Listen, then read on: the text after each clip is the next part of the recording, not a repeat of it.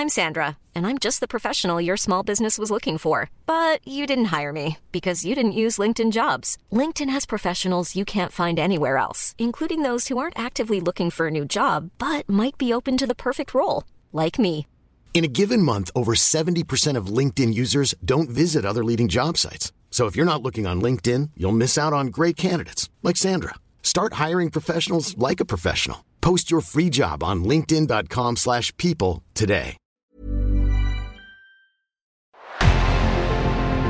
En revenant à la lampe à huile, je ne crois pas au modèle Amish.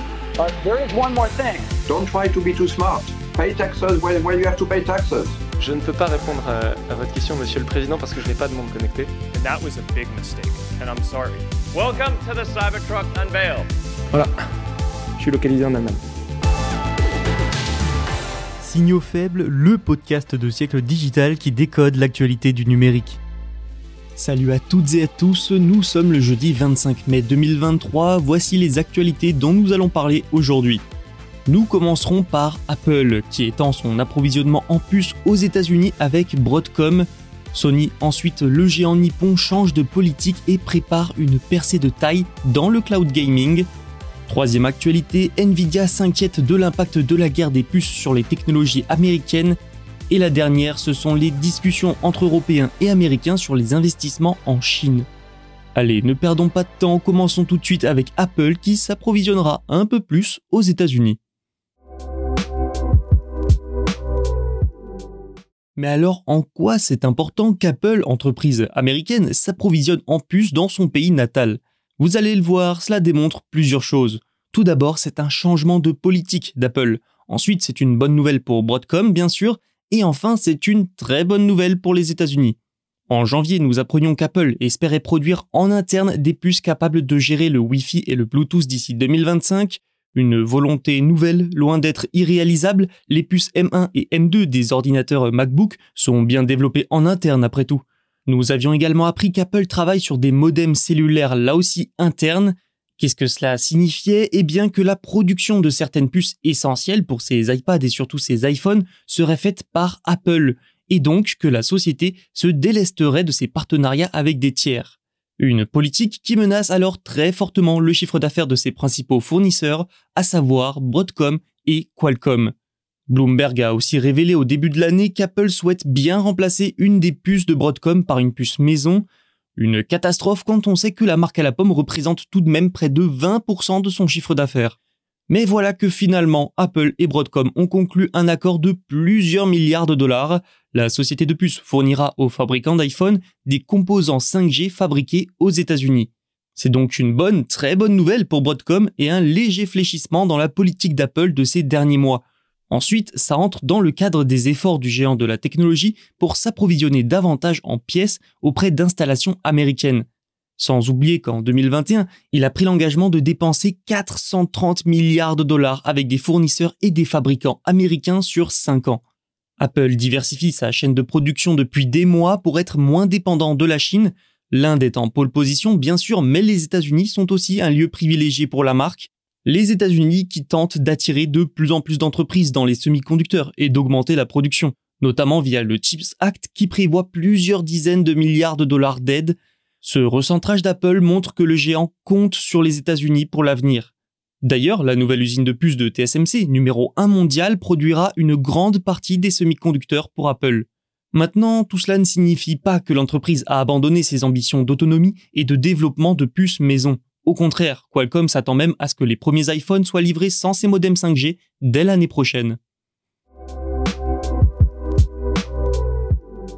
Parlons de Sony maintenant le groupe Nippon prépare une grande offensive dans le cloud gaming dans les mois à venir. Pourtant, pendant longtemps, la direction de l'entreprise ne croyait pas vraiment à ce modèle et le critiquait ouvertement alors que son principal rival, Microsoft, misait toujours plus dessus. Il y a un an, Sony a commencé à changer et a présenté une stratégie pour augmenter sa part de marché dans les jeux mobiles et les PC, avec dans cette stratégie des jeux en cloud gaming, sans beaucoup plus de précision. Alors avant de continuer maintenant, faisons un rapide point définition qu'est-ce que le cloud gaming? Si je devais résumer, je dirais qu'il s'agit d'un service de type Netflix, mais pour les jeux vidéo. Les jeux ne sont pas sur votre appareil, mais stockés dans un cloud. ce qui vous permet le plus souvent de pouvoir jouer depuis n'importe quel appareil ou presque. Selon Jim Ryan, le président de Sony Interactive Entertainment, le cloud va devenir incontournable pour exploiter les tendances des jeux mobiles. L'entreprise compte s'appuyer sur son acquisition de Bungie l'année dernière. Cette opération a été présentée comme un accélérateur de ses efforts pour offrir davantage de services sur les consoles PlayStation. Il faut dire que c'est sûr, le cloud gaming a de l'avenir. En tout cas, c'est ce qui transparaît pour le moment. De plus en plus de géants se lancent dessus, Microsoft y mise très gros, et si des progrès sont encore à faire, c'est loin, très loin d'être un échec. Le cloud gaming offre plus d'accessibilité et de fluidité. Il permet aussi aux joueurs d'accéder à des jeux de premier plan sans forcément devoir payer une console ou une autre machine à des prix élevés. Le service Game Pass de Microsoft est d'ailleurs de plus en plus populaire et en pleine croissance. En octobre 2022, ce service comptait pas moins de 25 millions d'abonnés. Reste que s'investir dans le cloud gaming pour Sony, c'est un changement de politique profond par rapport à ces dernières années. À voir si cette fameuse offensive ne concernera que les jeux mobiles ou bien également les jeux sur console et PC. Nvidia, société de semi-conducteurs la plus rentable du monde, est inquiète. Son directeur général a averti que l'industrie technologique américaine risquait d'énormes dégâts à cause de la guerre des puces entre Washington et Pékin. Jensen Huang a expliqué au Financial Times que les contrôles à l'exportation pour ralentir la fabrication chinoise de semi-conducteurs rendent l'entreprise incapable de vendre des puces avancées technologiquement en Chine. Et la Chine, c'est rien de moins que l'un des plus grands marchés de l'entreprise. Autre conséquence, les entreprises chinoises continuent malgré tout de progresser.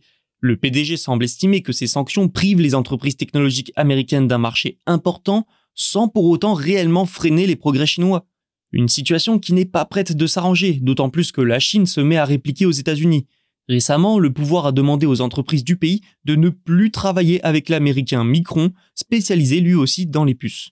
Jensen Huang a également fait référence au CHIPS Act, ce plan américain de plus de 50 milliards de dollars pour attirer des entreprises de semi-conducteurs. Selon lui, les sanctions américaines contre la Chine vont nuire à ce plan. Il a expliqué au Financial Times toujours qu'en privant l'industrie américaine d'un tiers de ses capacités de vente, donc en la privant du marché chinois, les investissements aux États-Unis dans la fabrication risquent de ne pas être rentables.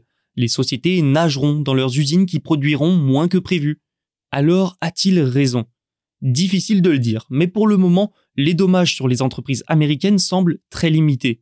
Sa position peut aussi s'expliquer en raison de la politique de son entreprise, la plus valorisée du secteur aux États-Unis.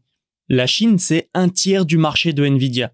Problème, avec les restrictions à l'exportation, la société a été empêchée de vendre ses puces les plus avancées, les H100 et les A100, aux clients chinois.